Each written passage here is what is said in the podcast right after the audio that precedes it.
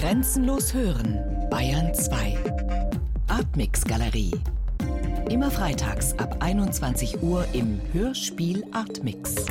2008 wurde Illegal ja an den Münchner Kammerspielen aufgeführt, das erste Mal. Gleichzeitig dazu ist das Hörspiel entstanden, mhm. das wir jetzt im ersten Teil gehört haben. Und 2009 wurde im Antje Kunstmann Verlag der Prosaband Illegal mhm. veröffentlicht. Wie hängen für Sie diese drei Formen, diese unterschiedlichen mhm. Ausspielungswege, mhm. sage ich mal, zusammen? Oder wo gibt es da Brüche, Unterschiede? Also ich würde mal sagen, das sind so teilweise identische Texte, die da verwendet werden und es sind aber dann doch wieder so unterschiedliche Aggregatzustände, also von ein und derselben Sache. Also die Theateraufführung, die hatte was sehr performativ, auch was sehr Happening-mäßiges, weil wir um die Aufführung der Texte herum auch so äh, Performances gemacht haben mit Konzerten und mit Beratungen und mit Begegnungen und so weiter. Dann kam das sehr, sehr konzentrierte Hörspiel, was wir jetzt gehört haben. Dann gab es das Buch und das Buch hatte dann nochmal einen ganz anderen Charakter insofern, als dass es fast so manifestartig plötzlich funktioniert hat und auch so von vielen so gelesen wurde. Fast wie ein Manifest einer neuen Welt und die 2008 tatsächlich noch so ein bisschen im Nebel lag, ja, und im Unsichtbaren und mittlerweile ist dieses Thema, auch das Thema Illegalität, ja, sehr durch die Medien gegangen und die letzten Jahre, also jetzt ist es sozusagen im Mainstream, ja, würde man sagen. Also es gibt Tatorte Orte, die sich damit beschäftigen. Es gibt äh, auf jedem Sender mindestens einmal die Woche irgendeine Doku, die sich mit Menschen ohne Papiere beschäftigt. Und das ist interessant, weil das ein riesiges Tempo hatte jetzt. Also das war tatsächlich in den Jahren vor 2008 noch nicht der Fall. Sie haben jetzt gerade schon gesagt, dass es heute im Mainstream angekommen ist. Wie haben Sie angefangen, sich damit zu beschäftigen? Also wie sind Sie überhaupt Aha. darauf gekommen, das als Thema für sich eher zu setzen. Ja, das war relativ zwangsläufig, weil ich mich in meiner Arbeit schon viele, viele Jahre mit dem Thema Migration, äh, mit dem Thema die Gestaltung dieser Einwanderungsgesellschaft beschäftige, künstlerisch auf verschiedenen Ebenen. Und wenn man dann in einer Stadt wie München das tut, dann kommt man eben ganz schnell darauf, dass es viele Leute gibt, die ohne Papiere hier leben. Ganz simpel, weil es äh, hier halt viel Arbeit gibt. Und, und so dachte ich damals, fürs Theater könnte das interessant sein, zumal das damals, und das ist auch historisch vielleicht interessant, der Beitrag der Münchner Kammerspiele zu 850 50-Jahr-Feier der Stadt München war. Weil die Münchner Kammerspiele sind ja ein städtisches Theater und dann mussten die Kulturinstitute was machen. Und das Motto der 800, das ist auch interessant, da müsste man heute eigentlich nochmal dran erinnern, das Motto der 850 Jahrfeier hieß Brücken bauen. Und da haben wir damals in den Kammerspielen eine ganze Spielzeit zum Thema Migration gemacht und unter anderem eben das Projekt Illegal. Auch noch ein anderes Projekt, das hieß Doing Identity. Und das war interessant, weil das auch wieder ein anderer, anderer Aggregatzustand dieser Arbeit war. Da haben wir dann auch so politische Kampagnen ins Leben gerufen. Eine, die hier Save Me, die gibt's heute noch, wo es darum ging, damals 2008 ein Patensystem, wo Münchner Paten für geflohene Menschen werden können, einzurichten. Das gibt's bis heute, die sind aktiv. Die Stadt hat dann eigene Stellen geschaffen und das hatte damals den Ursprung in dieser Beschäftigung. Beschäftigung. Mir ist in dem Hörspiel auch unter diesem historischen mhm. Aspekt ein Satz aufgefallen. Da erzählt eine Stimme von der Naivität der Deutschen, die eben glauben, ihre Gesetze funktionieren, ihre Grenzen seien sicher. Aktuell würde ich sagen, ist die Situation anders wahrscheinlich so, dass mittlerweile fast jeder realisiert hat, dass diese Grenzen kaum zu schließen sind. Viele sich wünschen, man könnte sie irgendwie anders schließen oder sicherer machen. Wie schauen Sie heute nach den letzten Monaten oder den letzten Jahren auf diese Arbeit aus dem Jahr 2008? Ich habe jetzt tatsächlich immer wieder in den Text reingeschaut, auch in das Buch, weil es auch immer wieder Aufführungen an Theatern gibt dieses Textes. Und ähm, damals war es eine Bestandsaufnahme und so ein Blick nach vorne. Und dieser Blick nach vorne hat sich fast wie eingelöst. Also ähm, in dem Text, in dem Chor ist immer wieder die Rede vom neuen Menschen, von den vielen Menschen, die kommen, die sozusagen von unserem ein Stück von unserem Wohlstand haben wollen, die sich nicht scheren um Grenzen, um Entfernungen, um Mühen, die sie auf sich nehmen, um äh, hier nach Europa zu kommen, um hier für sich, für ihre Familien und, und das zu sorgen. Was allerdings an dem, was Sie gerade gesagt haben, interessant ist, dass Sie sagen, ja, man äh, kann jetzt die Grenzen nicht mehr, nicht mehr sichern. Ja, das Wort sichern wird da verwendet und dahinter verbirgt sich dann auch, es wird alles unsicherer. Und das ist natürlich nur so ein sprachliches Bild. Das stimmt ja gar nicht. Also Grenzen können offen sein und trotzdem ist es sicher. Also das ist so simpel. Also wir wissen ja, dort, wo zum Beispiel viele Geflohene sind, das weist jede Polizeistatistik nach, gibt es eben nicht mehr Kriminalität beispielsweise, sondern nur gering geringfügig mehr. Die äh, Kriminalität, die steigt, ist diese sozusagen ausländerspezifische Kriminalität, wie zum Beispiel ein illegaler Grenzübertritt. Aber der ist natürlich nur deswegen illegal, weil der Grenzübertritt illegal ist. Müsste ja nicht sein könnte ja auch anders sein. Es gibt ja auch andere Modelle von äh, Migration, von Grenzübertritt. Und das finde ich interessant. Das ist natürlich jetzt im Rückblick all diese, diese, diese Wortfelder, diese, diese Beschreibungen, diese Metaphern, die haben jetzt eine ganz andere Prägnanz und, und Aktualität. Können Sie da vielleicht ein, ein Beispiel nennen, wo jetzt so ein Wortfeld zum Beispiel andere Aktualität gewonnen hat?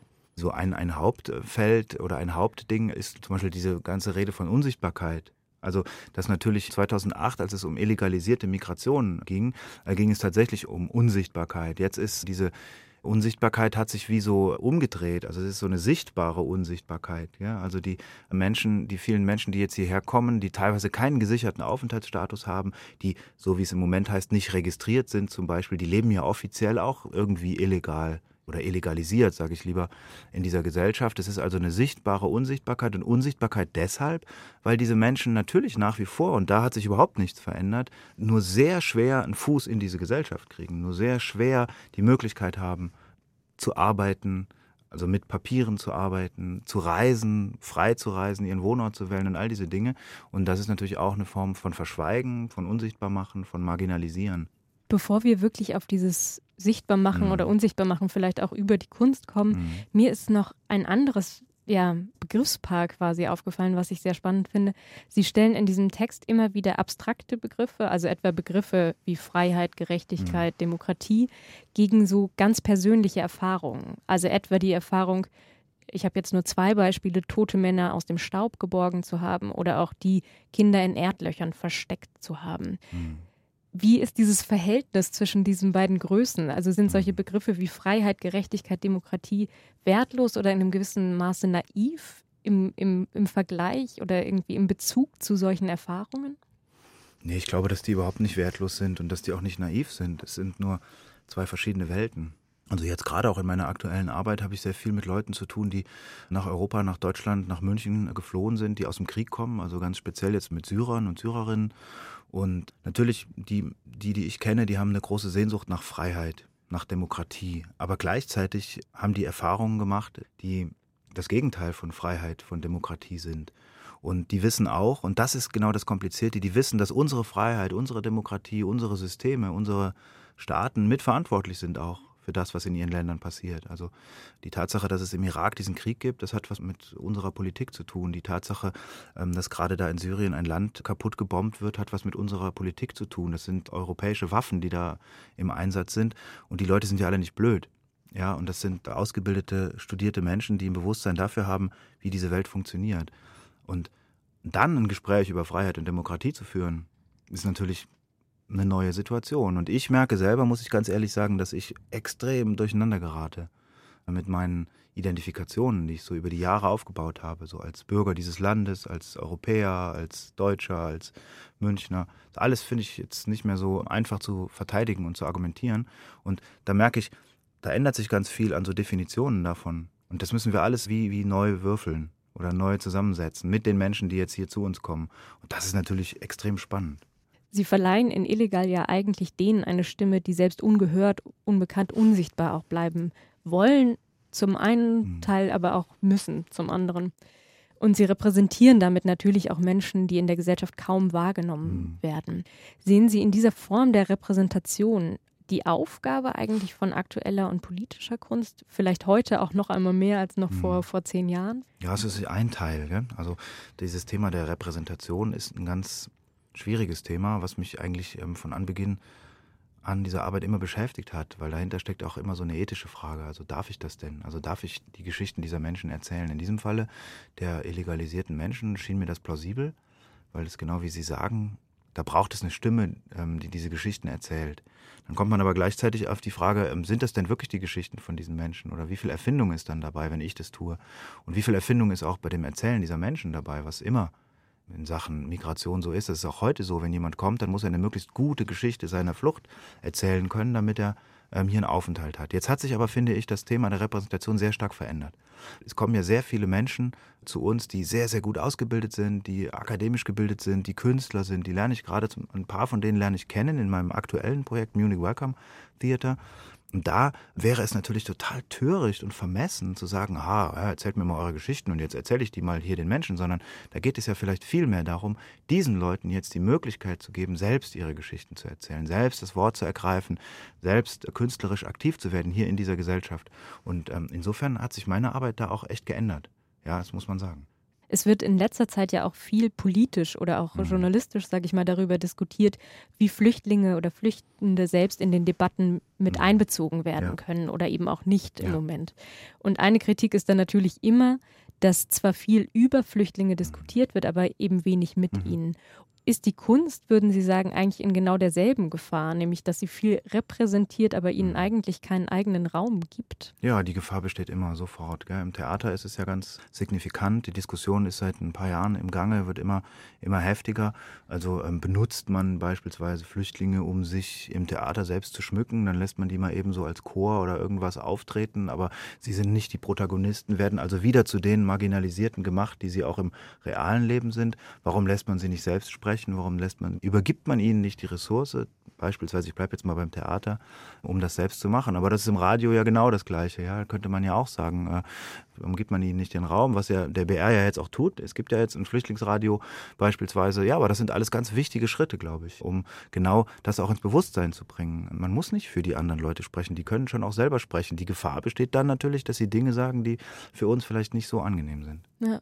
Wie haben Sie das bei illegal für sich mhm. gelöst? Also wie haben Sie sich da gefragt, ob da quasi diese Repräsentation der angemessene Weg ist oder wie auch Repräsentation dann angemessen gelingen kann. Naja, da ist es ja ein sehr spezieller Fall. Da geht es ja wirklich ganz konkret um Menschen, die keine Papiere haben. Das heißt, die können öffentlich nicht sprechen. Also die können zumindest nicht in so einem Rahmen wie die Münchner Kammerspiele auf der großen Bühne, können die sich nicht hinstellen und ihre Geschichte erzählen, weil nämlich dann anschließend sie abgegriffen werden und abgeschoben werden, ganz simpel. Und deswegen schien mir das damals politisch sinnvoll, zu sagen, wir versuchen das zu repräsentieren, versuchen aber gleichzeitig auch Formate zu schaffen um diese Theateraufführung herum, wo die Leute auch auftauchen und wo sie auch ihre ähm, Stimme einbringen können. Das ist immer ein sehr sehr schmaler Grat so zwischen so einem paternalistischen, ha, wir machen das für euch und Stimme verleihen.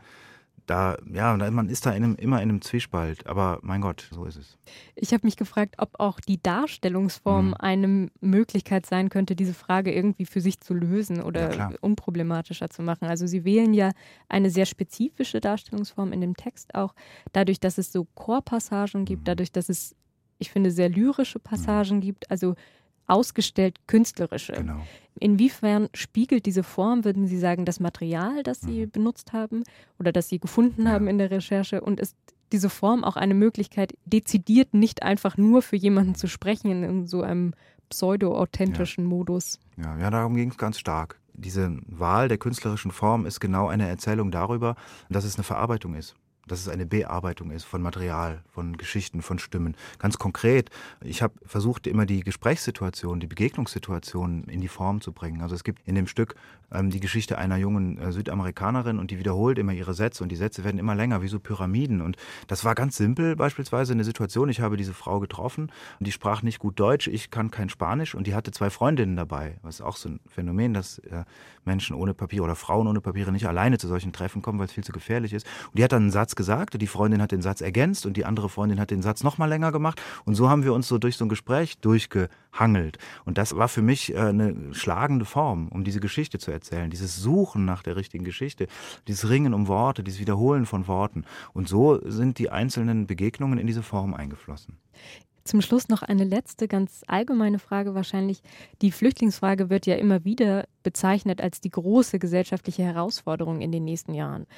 Sehen Sie diese Frage nicht nur als die große gesellschaftliche Herausforderung der nächsten Jahre oder Jahrzehnte, sondern auch als die größte künstlerische oder den Kunstbetrieb betreffende Herausforderung? Ja, das ist sicher ein, ein Thema, was einfach da ist und womit man sich beschäftigt, weil das unsere Lebenswirklichkeit so stark beeinflusst und verändert.